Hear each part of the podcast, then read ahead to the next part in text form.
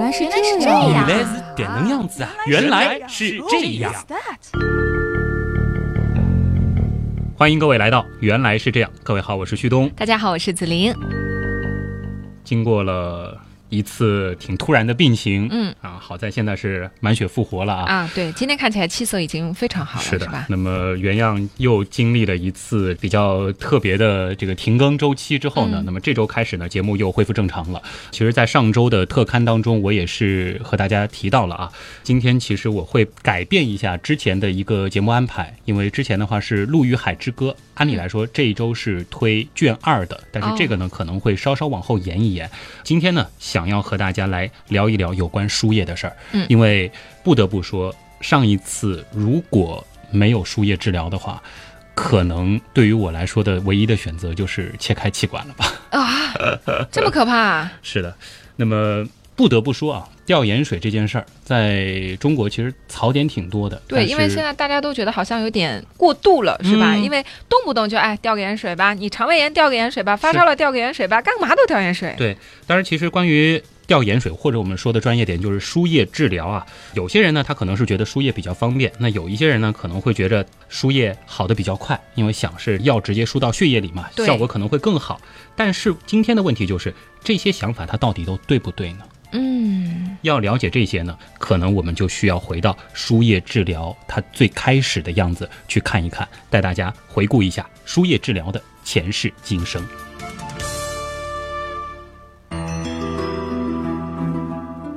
我觉得根据原样医学科普的传统，是不是我们又要穿越回两百年前的欧洲了呢？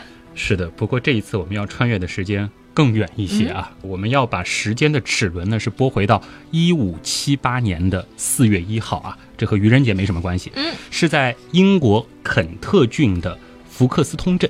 哎，这一天呢，有一位伟大的生理学家咕咕坠地诞生了，他就是威廉哈维。而其实只要有一点儿医学常识的道友啊，对于他的那本伟大著作《心血运动论》应该是不陌生的。心血运动论，呕心沥血也要坚持运动的理论吗？这是感觉跟你挺搭的。汉语翻译的问题啊。哦虽然说我是一病好就迫不及待要去健身了啊。是不是？回到正题，这本书的出版，其实在当时是震惊了医学界和生理学界。为什么呢？因为它是从根本上推翻了统治人们头脑上千年的关于心脏运动和血液运动的经典观点。他是提出了血液是循环运行的，心脏有节律的持续搏动是促使血液在全身循环流动的一个动力源泉。哦，所以你看，我们现在觉得是一个尝试的事情，其实在很多很多年前，大家是不知道是的。终于等到有一个人把这个理论提出来，是吧？对，尽管这个书啊，它只有七十二页，嗯，尽管这个书的印刷质量很差，印制也很廉价，而且当时有很多排版的错误，但是呢，这本不朽的著作它确实有划时代意义的，因为这标志着一个生命科学新纪元的开始。嗯，更重要的意义是什么呢？其实它成为了十六世纪科学革命的一个重要的组成部分。就是这本书使得哈维他成为了与哥白尼、伽利略、牛顿等齐名的科学巨匠。七十二页的小册子改变了整个人类对于生理学和医学的看法。对，那你能不能稍微具体一点来说一说，怎么改变人类对于循环的认识呢？一六一六年的四月中旬呢，威廉哈维在骑士街圣保罗教堂附近的学堂当中讲学，他呢就第一次提出了关于血液循环的理论。他讲课的手稿呢是用拉丁文写成的，而至今呢是仍然收藏在大英博物馆。在讲学的时候呢，哈维就采用了比较的方法，通过解剖动物来说明人体解剖学。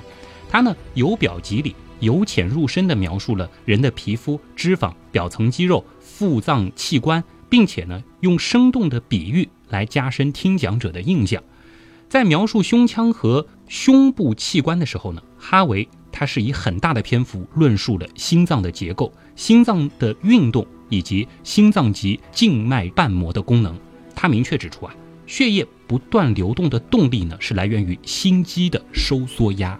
嗯，一边听你讲，我一边有种什么感受？就是虽然我们现在的确觉得这就是一种常识，是，但是在以前，你想又没有什么透视的这种方式，对其实我们身体里面到底是怎么运作的，真的很神秘啊。你就算是看尸体，嗯但是它是死了的，呃就不一样了。跳动了，你不知道它的这个运作的机理啊。嗯，那其实我们现在的所知道的常识是这样子的啊，嗯我说一下我自己所知道的情况，就是心脏应该是像一个水泵一样、嗯推动我们体内的血液流动。我们体内的血液呢是循环流动的，在肺部呢，由于气体交换，血液由乏氧的静脉血变成富氧的动脉血，再次经过心脏后进入体循环，把氧气供给给全身。而且我还知道，从心脏出来之后，把血液运送到远离心脏的血管，叫做动脉。是，相反的，终点是心脏，是把这个血液送回心脏的这个血管呢，叫做静脉。哎，啊，这就是动脉和静脉之间的这个差别哈。嗯，但是这个动脉和静脉之间，它是有毛细血管的。我说的对不对？不错啊，这一期子林老师的知识储备很好啊。嗯，有备而来啊。嗯，但是其实，在身体里还有一些特例，你知道吗？特例，通常我们认为毛细血管它连接的就是动脉和静脉，但其实呢，并不全是这样。比如说啊，在我们的肾脏啊，嗯过滤血液的肾小球呢，就是毛细管团，但是呢，它的进入端叫入球小动脉，而嗯流出端呢叫出球小动脉。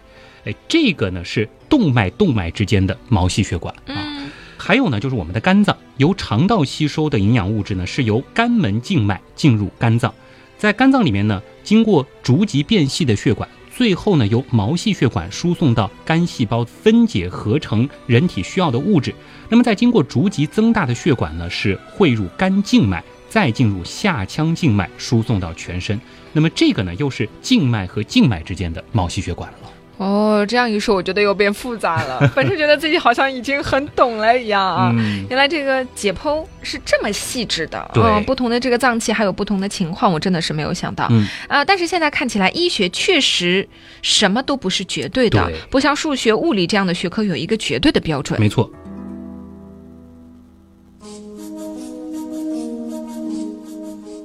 那么你其实已经提到了解剖这个概念，嗯，而解剖呢，它是现代医学发展的绝对基石啊。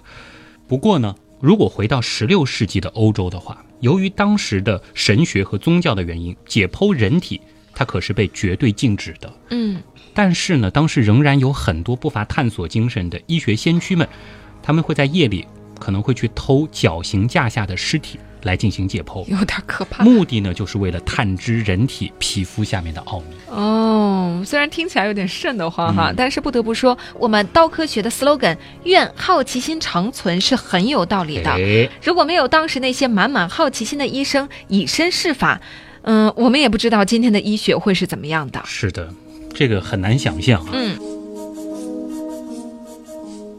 这里呢，再和大家回溯一下更早一点的古代人们是如何理解心脏和血管之间的关系的。古希腊的医生呢，他们虽然知道心脏和血管的联系，但是他们认为呢，动脉内是充满了由肺进入的空气，哦，因为他们解剖的尸体当中啊，动脉的血液呢，其实都已经流到了静脉。嗯嗯，古罗马有一位医生盖伦，他呢是解剖活的动物，将一段动脉的上下两端结扎了，哦，然后呢再剖开这一段动脉，发现呢其中是充满血液的，从而呢是纠正了从古希腊流传下来的那个错误的说法。脑补了一下这个场面。不过，唉，这动物也算是为了科学献身了哈。是的，那么盖伦呢是创立了一种血液运动理论，他认为肝脏将人体吸收的食物转化为血液，嗯，血液由腔静脉进入到右心，一部分呢通过右左心之间的隔小孔。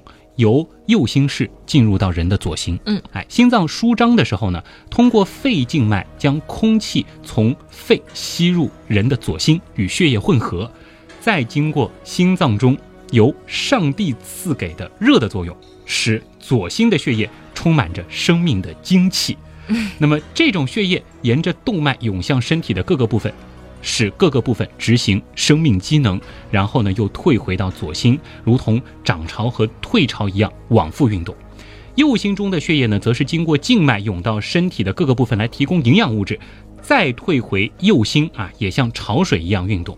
呃现在看来，其实很多朋友估计听到这儿都已经笑了。嗯，他的这个理论当然是错误的。你边念你都在笑啊！你是啊，但是当时呢，真的是被奉为不可质疑的圣经啊。因为呢，我觉得虽然你现在觉得有一些地方是错误的，但是听起来它是自圆其说的一个理论呀。是感觉你刚刚说的时候，我觉得像是医学版本的地心说一样。真的很像，嗯尤其是后来的故事。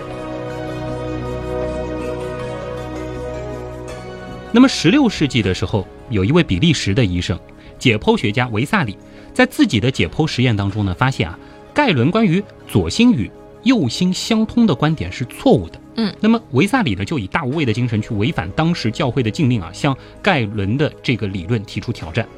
教会呢，迫使他到耶路撒冷朝圣去赎罪，结果呢，他不明不白的就死于旅途当中了。哦，维萨里流传后人的那本著作《人体的构造》，更是成为了现代解剖学的开山之作，其中就包含了许多杂乱又详细的人体解剖图。还有一个小细节，就是它里面经常会摆成一些嘲讽的姿势，所以是在表达对当时教会过度干预科学的不满，是吧？嗯有这种可能啊。嗯，那么在这本书里呢，维萨里他也是第一个描述人工呼吸的人。哦，他呢也被后人称为解剖学之父。在此之后呢，西班牙有一位医生塞尔维特，经过实验研究发现，血液从右心经肺动脉进入肺，再由肺静脉返回左心。那么这一发现呢，被称为肺循环。塞尔维特呢是朝着发现血液循环的道路上迈出了第一步。那么他的这一发现是首先发表在了1553年秘密出版的《基督教的复兴》一书当中，但是他的这个发现是触犯了当时被奉为教会权威的盖伦学说。哦，他的结局很惨，1553年的时候被宗教法庭判处火刑，被活活烧死了。嗯，所以真理被发现的路上也是很坎坷的，的也牺牲了很多人啊。嗯，想不到结局也和支持日心说的布鲁诺是一样的。，对的，哎呀，想想当时的教会真的是站在了科学的对立面啊。嗯这个以通过实验得出的理性结论的科学家，就因为违反了宗教而被处以酷刑。现在想想，真的是不可思议的的一件事情。嗯，难怪要开始后来的文艺复兴了，嗯，为当时誓死捍卫真理的人质疑我们最崇高的敬意。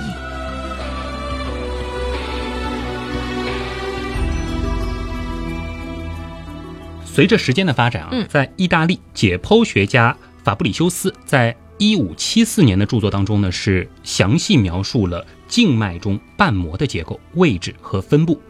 静脉瓣膜的发现，在血液循环学说的建立上呢，是一个重大的进步啊。其实，静脉的瓣膜呢，是让血液单向流动的，这样呢，盖伦提出的血液如潮水般流动的学说就不攻自破了。嗯，但是呢，法布里修斯他没有能够认识到这些瓣膜的意义，他呢是仍然信奉盖伦学说的。哎呀，其实已经发现到一个很重要的点了，是是吧？就是没有再往深去挖掘下去，听着让人很着急啊。嗯，那么，科学的血液循环说到底是什么时候的事情呢？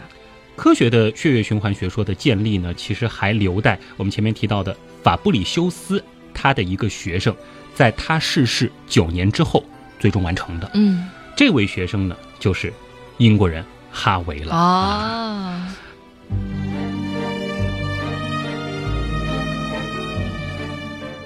绕了一圈，终于又绕回到开头了。继续来说，威廉·哈维。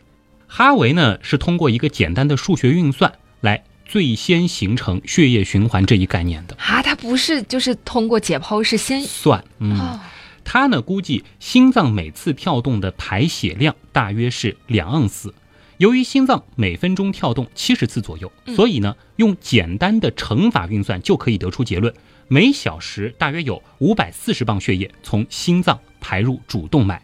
但是，五百四十磅是远远超过了一个正常人的整个体重，哦，甚至呢是更加远远超过了血液本身的重量。嗯，因此呢，哈维似乎明显的认识到了等量的血液在往复不停的通过心脏。嗯，提出这一假说之后呢，他花费了九年的时间来做实验和仔细观察啊。这个先有了这样的一个想法，理论基础然后。就是需要靠实验去验证了。嗯他呢就掌握了血液循环的详细情况。还是很智慧的啊，嗯所以他是用一个简单的乘法运算，提出了一个之前理论怎么也没办法解释的一个漏洞。对，看来科学的确是百分之九十九的努力和百分之一的灵感，但是这百分之一的灵感一闪，比百分之九十九的努力好像更重要。很多时候是要有个起点，对吧？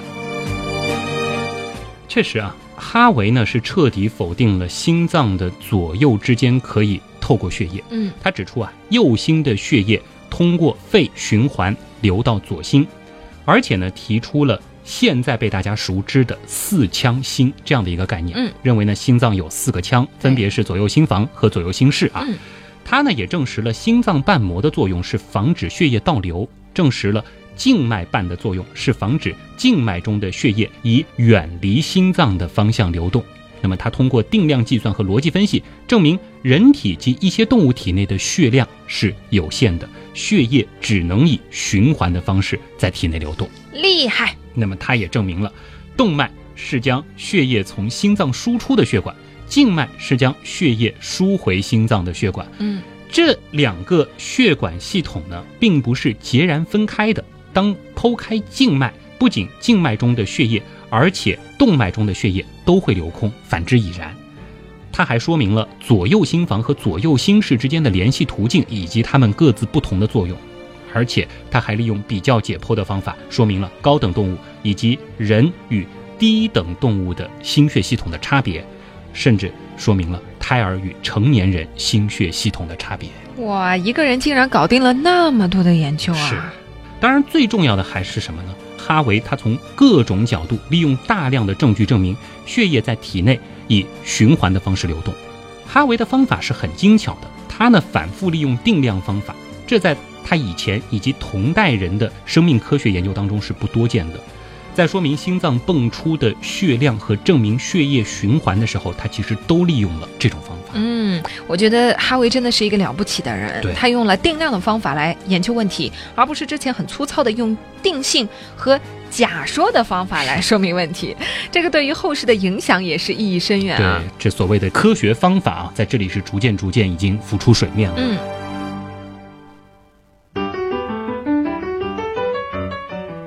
当然呢，我们要说，哈维当时提出的理论，它也不是完美的，他就没有办法解释静脉血和动脉血互相转换的问题。嗯，那么，直到他逝世之后，显微镜才得到改进。意大利的解剖学家马尔比基呢，在一六六一年是发现了动脉和静脉之间的毛细血管，之前看不见，从而呢完善了哈维的血液循环学说。当然，这又是后话了啊。哈维的心血运动论为后人开展静脉输液治疗奠定了理论基础，他呢也被称为现代静脉输液治疗的鼻祖。嗯，所以就不要看我们到现在好像还没有说到这个静脉输液治疗，但其实是因为有了这个理论基础之后，才可能有静脉输液这件事儿，是吧？没错，所以其实哈维是提出了静脉输液治疗的一个理论。那把输液治疗用于临床要到什么时候呢？嗯，不过根据前几次原样和医学史有关的节目，我觉得这个时间应该不会短吧。嗯，紫菱到底是原样女神啊，嗯料事如神。嗯，这个时间呢，一晃就是几百年。哎呀，现代的静脉内治疗呢，它的起源就要到十九世纪了。脑洞太大，休息一下。如果听节目不过瘾，你也可以去我们的微信订阅号逛一逛哦。与节目有关的更多知识干货，每周节目的 BGM 歌单，还有趣味猜题闯关都在那里了。微信订阅号搜索“旭东刀科学”，旭是旭日的旭，东是山东竖着写，刀是唠叨的刀哦。其实吧，你打“旭东刀科学”的拼音也是可以直接搜到的。嗯，我怎么就没想到呢？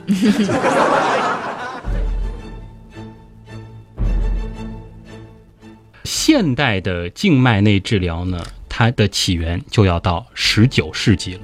但是呢，也不是说在这个之前，人类对静脉输液治疗就没有做过任何的尝试啊。嗯，比如说一六五六年，英国医师克里斯多弗·雷恩爵士啊和罗伯特，他们呢就尝试将药物用羽毛管为针头注入小狗的静脉内。哦，那个时候呢，是开创了静脉输液治疗的先河。而在几年之后，一六六二年，德国呢有一名叫约翰的医师，他是首次将药物注入人体，但是很不幸啊，由于感染严重，那个病人呢是并没有被救活。再后来，再后来就是一百多年以后了吧？是的，直到医学大发展的十九世纪啊，才有真正的重大成就出现。第一个大的成就呢，就是在一八一八年发生了什么事儿？当时呢，詹姆斯·布伦德尔他在英国伦敦进行了第一次人与人之间的书写。哦，一八三四年，布伦德尔呢是再次进行了人与人之间的书写。接受书写的是一名因为出血而生命垂危的产妇，当时是获得了非常好的效果。那么时间到了一八三一年啊，正当霍乱肆虐西欧的时候，苏格兰一位医师托马斯·拉塔，他呢用煮沸后的食盐水注入病人的静脉，哦，补充因为霍乱上吐下泻而丢失的体液。这就是我们真正说的吊盐水啊，哎，对吧？因此呢，托马斯·拉塔这位医师呢，理应被认为是第一位成功奠定人体静脉输液治疗模式的医师。嗯，在这个之前，我们是先有了输血，后来才想到可可以输输液，别的东西。嗯，随后呢，人体静脉输液啊，就进入到了快速发展时期了。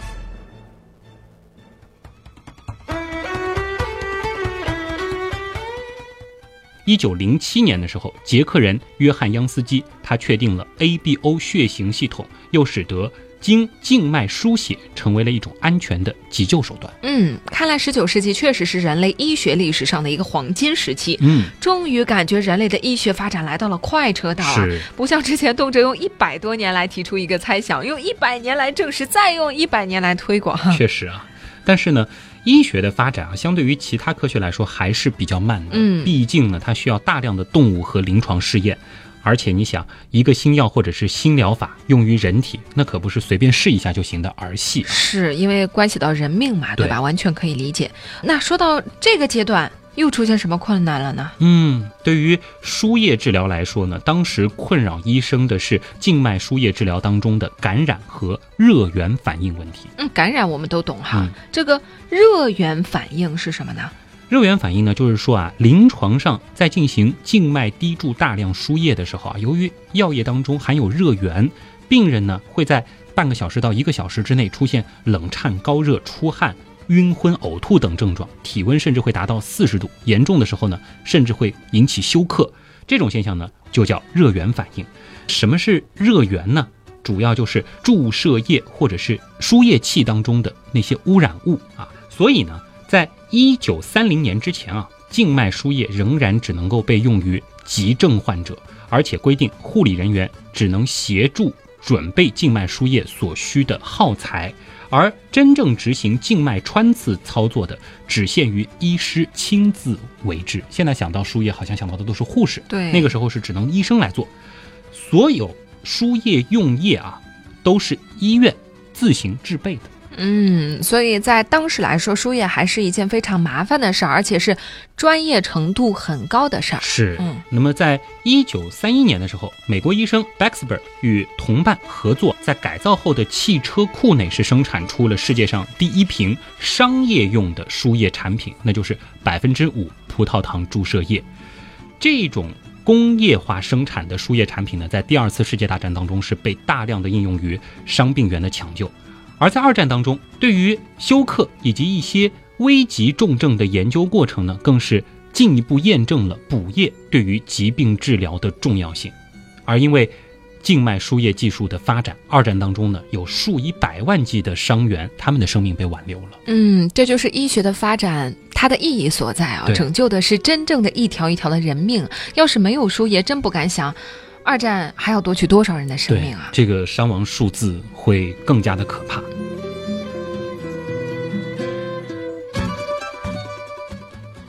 静脉输液技术它的进一步的发展呢，还有一个我们可能自己也有印象的阶段，那就是二十世纪五十年代之前呢，其实用的是全开放式的静脉输液系统。全开放式是什么？其实就想那个我们所谓的盐水瓶啊，嗯它的那个液体呢，当时是放在广口瓶内的，直接暴露在空气当中。啊，加入液体及药物的时候呢，打开瓶盖，人工倒入，或者是直接注入到这个瓶内。那么哦，到了第二代呢，我们就曾经见过了，叫半开放式的输液系统。那么这个时候呢，容器是玻璃瓶或者是硬瓶的塑料。那么输液的时候呢，是需要在瓶口橡胶塞处啊，另外插入一个通气管，那么使空气进入到瓶内，加压于液体，最后是输入到人体。虽然较上一代是有了很明显的改良，但是依然是半开放嘛。到第三代呢，就是现在用的比较多的静脉输液系统，又名全密闭静脉输液系统。哇，这个名字听起来好高级的样子，这个是什么啊？其实子林应该是见过的啊，嗯它呢是将输液容器替换为了塑料材质的软袋，哦在重力滴注过程中，软袋受外界大气压力呢会逐渐的扁瘪，这个呢就不必用进气针使袋内外的气体相连了。同时呢，软袋是一次成型的，哎，进针和加药阀呢均为双层结构，这就避免了溶液与外界或者是橡胶的直接接触。嗯，因而呢是具有非常优越的防止污染的作用。那么相比之下呢，输液时的感染和热源反应就得到了一定程度上的解决了。哦，原来吊水的时候用塑料袋是这么来的啊！我原来还觉得这应该是为了省钱吧，看来是我太狭隘了。其实我看到这种输液袋的时候嗯也是这样的想法，以前都是瓶子嘛，对吧？对对对，后来好像逐渐的都是这样子的袋子比较多，但偶尔也会有瓶子。哎，嗯这个的话，我们回头可以再请教一些这个懂医学的朋友啊，嗯这个到底是怎么去具体的选择？还有一点不得不提啊，在这个期间，墨菲是滴管的发明很重要。这个其实就是大家在输液的时候看到，在输液器上啊有一个就是整个那个管道中间会有一段段是大出来的，小气泡吧，对吧？就有一个什么小气泡？挺大的，挺大的一个，就是像嗯泡泡一样的对对对，里面出来的，里嗯面会有一些液体，然后你能看到上面的液体 滴下来，滴在这个里面，是吧？你要描述它还挺难的啊，这东西就叫墨菲式滴管啊。哦，那么这个呢是让输液排气变得更加容易了，同时呢，在大量输液的时候，也可以合理准确的来控制输液的速度。嗯，对的，只要是有输液的经验的人，或者陪着别人嗯输过液，你就会看到，其实，在护士过来给你打完以后，其实他会去捏一捏那个，哎包括你换药的时候，他也会捏一下？上周刚体验了这个，啊，他应该就是排气，对吧？对然后还有像现在这种输液，还有一个开关，嗯是可以调液体的速度，你就可以看到那个滴下来的那一滴一滴是是有滴的多快。哎，嗯这个东西就叫墨菲式滴管，大家记住了啊。哦那么这里其实还要和大家补充一下，就是每一种药物呢，它都是有输液速度的。对对对，护士一旦调好了这个速度啊，倒是建议各位刀友不要自己去动它啊，什么？大家都很喜欢动啊，不要觉得哎呦太慢了，我跌得快一点吧、嗯什么的。因为输液过快呢，它可能会导致强烈的局部血管刺激，更有可能让心脏不堪重负，导致心力衰竭。那么哦也不能过慢，过慢呢会导致液体流速太低，血液在输液针头处凝集，导致阻塞。哎呦，这里呢还要和各位刀友说一下啊，就是输液器里面难免会有一些气体，比如说一两个小气泡，这个东西进入到人体呢，其实它不会有什么问题。怎么不会有问题？气泡哎，进入我的血管哎，嗯，怎么会没有问题？小时候担心这个东西进去人就要死了，是吗？肯定啊，这些小气泡其实进入血管啊，它会立刻的和血红蛋白结合，说白了就是气泡里的这个氧气溶解在我们的血液里。加之呢，我们是静脉输液，静脉回流的血管呢，它是越来越粗的，而经过心脏呢，它会立刻进入到肺循环。一些小气泡呢，它并不会卡在血管里形成气体栓子啊，然后呢，这些东西通过肺循环，它会由于肺部的气体弥散作用而最终消失。哦，原来是这样。那要是输液器里是成段的空气呢？哎，这个呢倒是真的是需要排气、啊。就你的意思是很小的小气泡是不要紧的一两个这种小气泡进去了，哦但如果是有一一段，比如说一厘米，啊，那就不行。这个的话呢，大家也放心啊，啊护士姐姐会仔细检查的哦啊。哦哦，还有呢，就是输到最后啊，由于静脉血管内本身也有血压，一般呢中心静脉是五到十二厘米水柱，哎，所以呢是不可能把这个空气输进血管里的，就是最后那一段。哦那么特别是遇到输液的病人比较多，护士姐姐忙不过来的时候，看这个液体快输完了，那么在没有回血之前呢，直接关闭输液器，就是把这个调速轮卡到最小，然后等待护士给你拔针就可以了。不过这种情况一般是不会发生的。想想你刚才说的整个过程哈，嗯我们不小心把手割破一个口子，我们也不会担心空气会进入到血管里，因为其实血管也暴露在外面了呀，是啊，对吧？对，啊，所以真的别小看了输液乃至医学的每一个操作，其中都是有它的科学道理的。但是其实像刚才旭东说的，也有它的风险的。对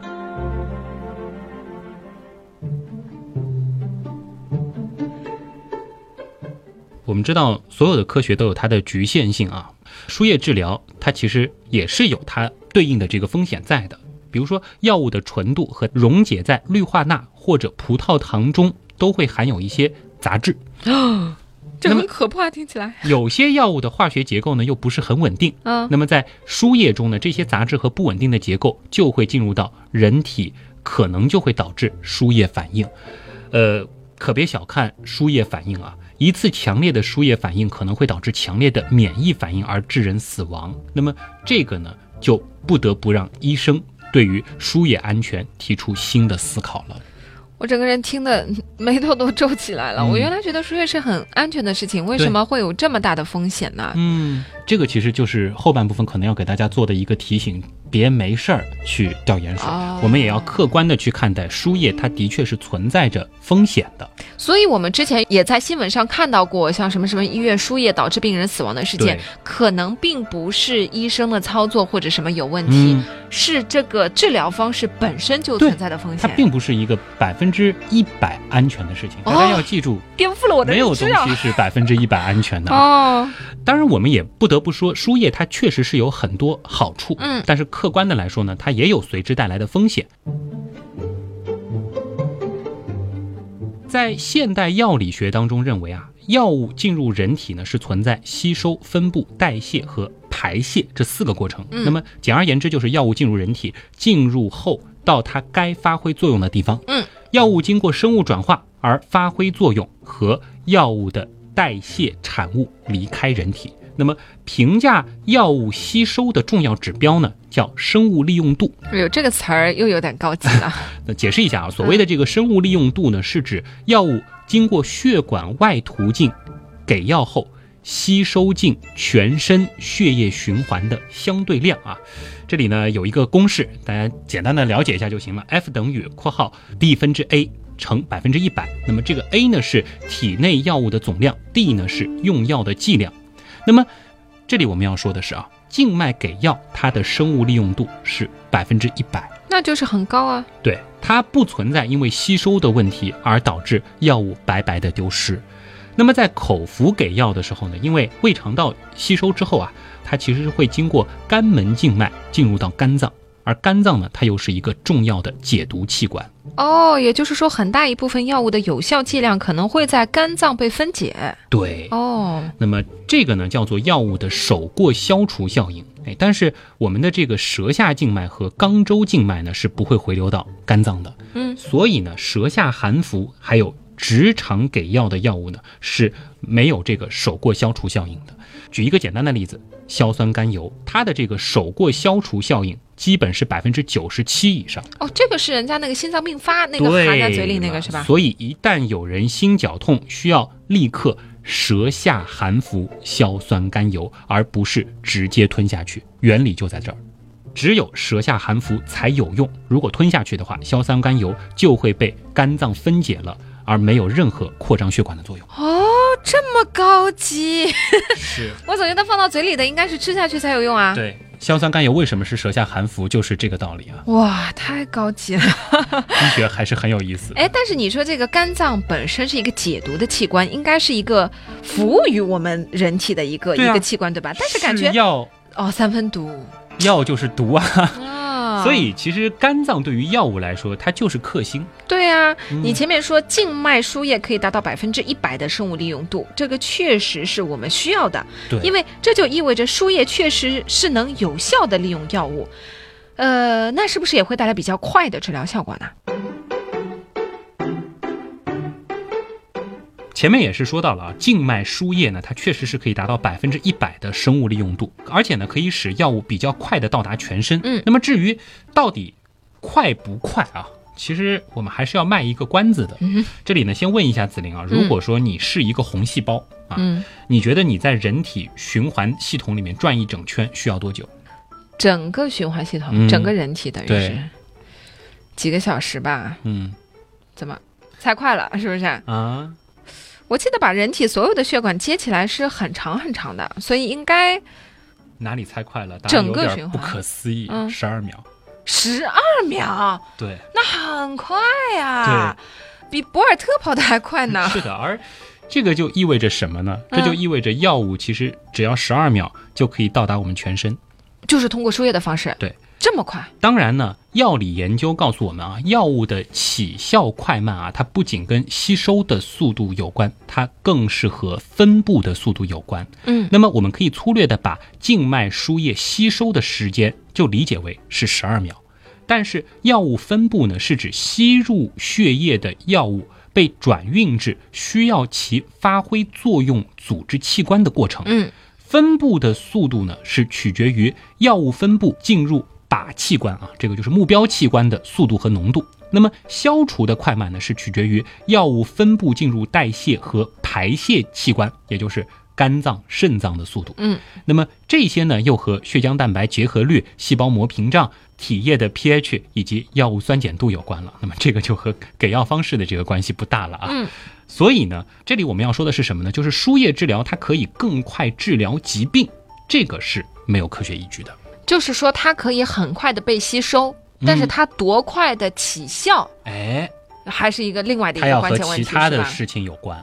嗯，那为什么大家都觉得输液可以治疗的快一点呢？这好像是一个普遍的大家的一个认知。就包括其实我那次生病也是嘛，这个输液啊感觉见效特别快。当然，其实很重要的原因是因为我掉了大量的激素啊，嗯，那这个是后话胖啊。这个冲击治疗嘛。它如果是哦天天掉呢，可能就会很明显了啊。哦，那么我们之所以觉得输液治疗它可以治疗的更快一些啊，嗯一方面呢是心理原因，这个必须考量；另外一方面呢，就是由于前面提到的那个百分之一百的生物利用度，这没有让药物白白丢失，药物浓度很高，也没有手过消除效应。那么要是根据同样药物静脉输液后血药浓度。和口服此种药物的生物利用度呢，其实就可以算出想达到同样血药浓度的口服剂量。也就是说，其实我们可以加大，吃药的量。对，就可以达到同样的治疗效果了。那为什么临床上不这么做呢？原因就是我们的胃肠道黏膜有意见嘛，哦，他承受不了这么多的药。对。输液治疗对于更快的治疗疾病没有决定性作用，那看来输液也不是万能的喽。确实，输液可以迅速的补充血容量，这个是毋庸置疑的。嗯，那么它在危急重症、急性失血、休克治疗当中呢，是有着举足轻重的地位。就是输血是吧？哎，而且有的时候你可能已经没有办法吞咽了，嗯你没有办法吃药，没有办法用其他的方式给药，输液它是非常直接有效的。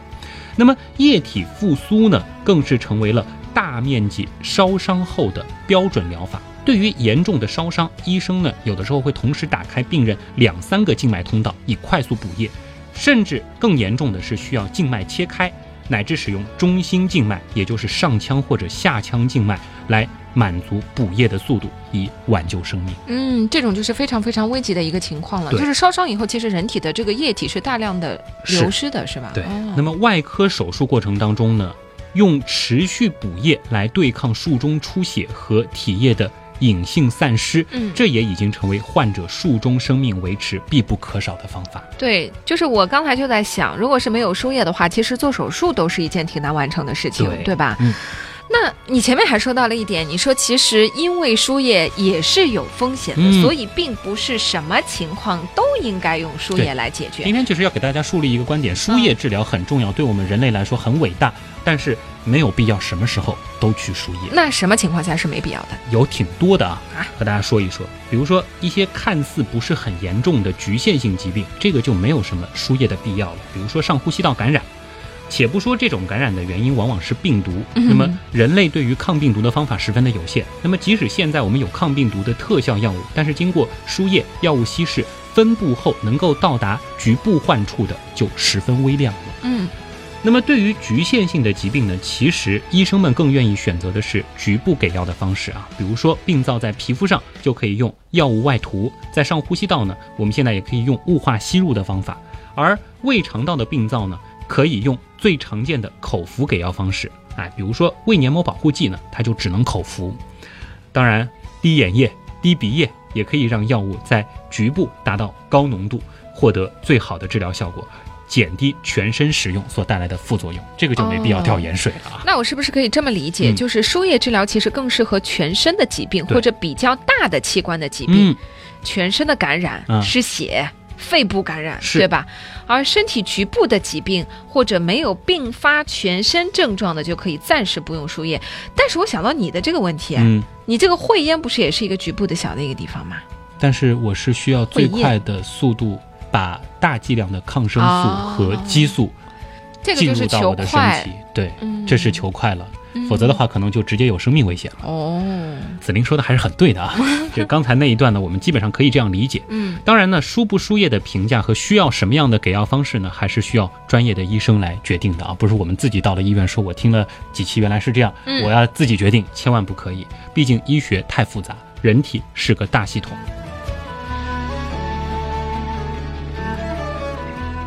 在这里呢，我们还是想要和大家重复一下，就是输液治疗过程当中，不仅药物通过输液可以在体内达到比较高的药物浓度，制备药物过程中呢，在所难免的杂质也会通过输液在体内达到比较高的浓度，从而有可能导致严重的输液反应，甚至致人死亡。唉我觉得这个虽然听起来很恐怖，嗯但真的不是危言耸听啊，所以大家千万不要感觉输液治疗没什么大不了的，随便什么人都可以上，然后也没有任何的风险，不是这样的。那么至于说发生这个输液反应的机制呢，现代医学是提出过很多的解释。那么现在比较被认可的呢是免疫学的理论。那么在这里篇幅有限，我们就不展开具体去说了。嗯，当然了，像是严重的感染。并发全身脓毒血症的这种情况，当然是需要输液来进行全身治疗的。嗯，这就是医学啊。对，医学就是这样啊，一个小小的输液治疗，其实都要去权衡利和弊。我们不愿意看到那些狂妄自大、过度医疗的医生，当然，其实也不愿意看到因噎废食、畏手畏脚的病人。临床上呢，不可能找到没有弊端的疗法，更不可能找到完全没有风险的治疗方案。医生和病人呢，一定是一个战壕里最坚强的战友，他们呢要彼此信任，向共同面对的风险妥协，直到跌跌撞撞的跑向最后的胜利。嗯，原来是这样。就是这样。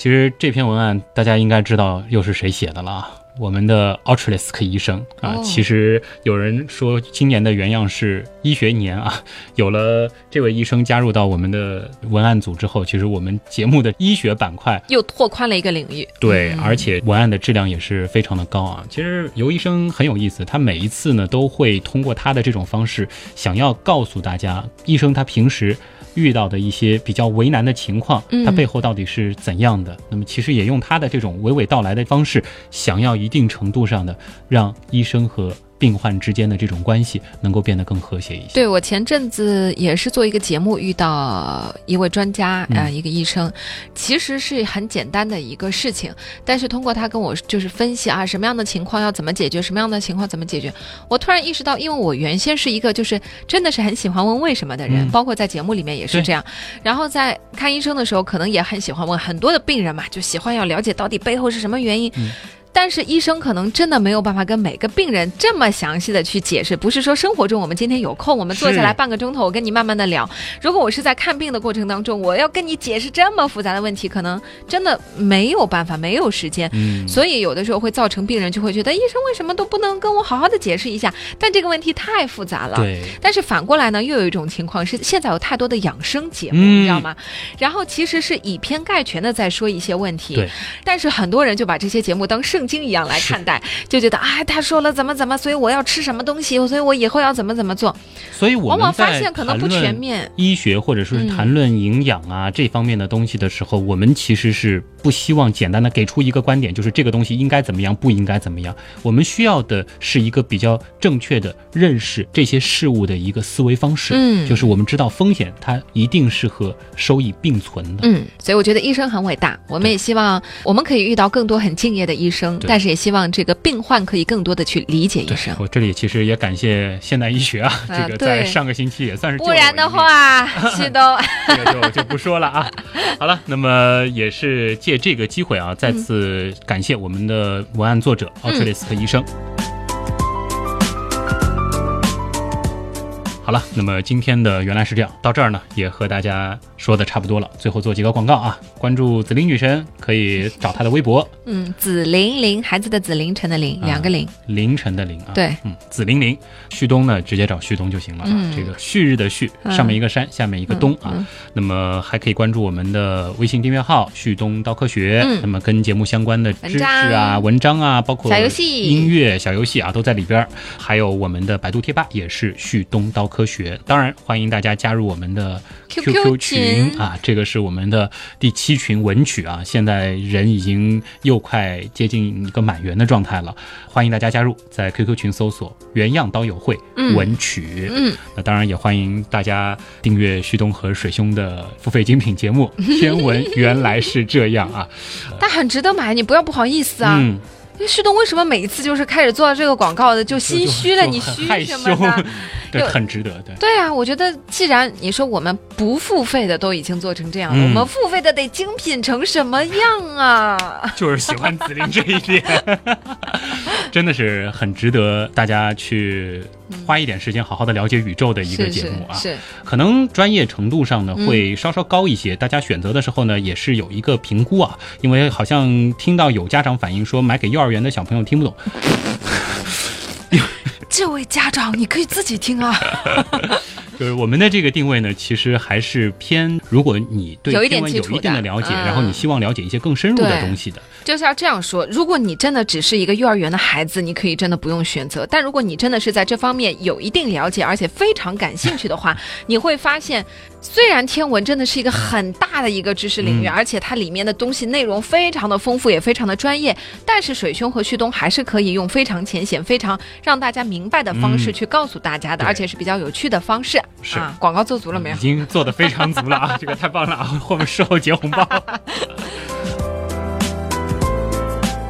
那么今天的节目真的就是这样了啊，嗯也代表本次节目的撰稿人奥特雷斯克医生，感谢所有人的收听和陪伴。嗯当然，同样要感谢所有通过打赏、撰稿、参与志愿组以及购买、订阅我们付费精品节目等等所有方式支持和帮助过我们的朋友。原来是这样的发展，真的离不开大家的帮忙。谢谢，我是旭东，我是子琳，咱们下周再见。再见。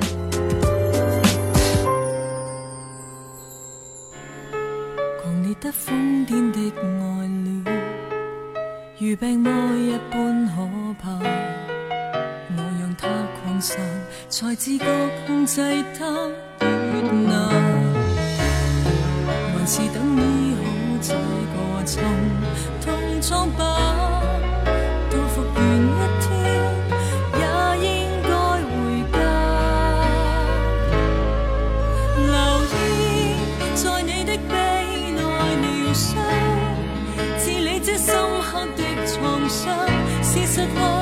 心窩脆弱，還是已經沒救藥？留戀在你的臂內療傷，渡過今晚夜痛苦一場。來暫時將那故事收尾。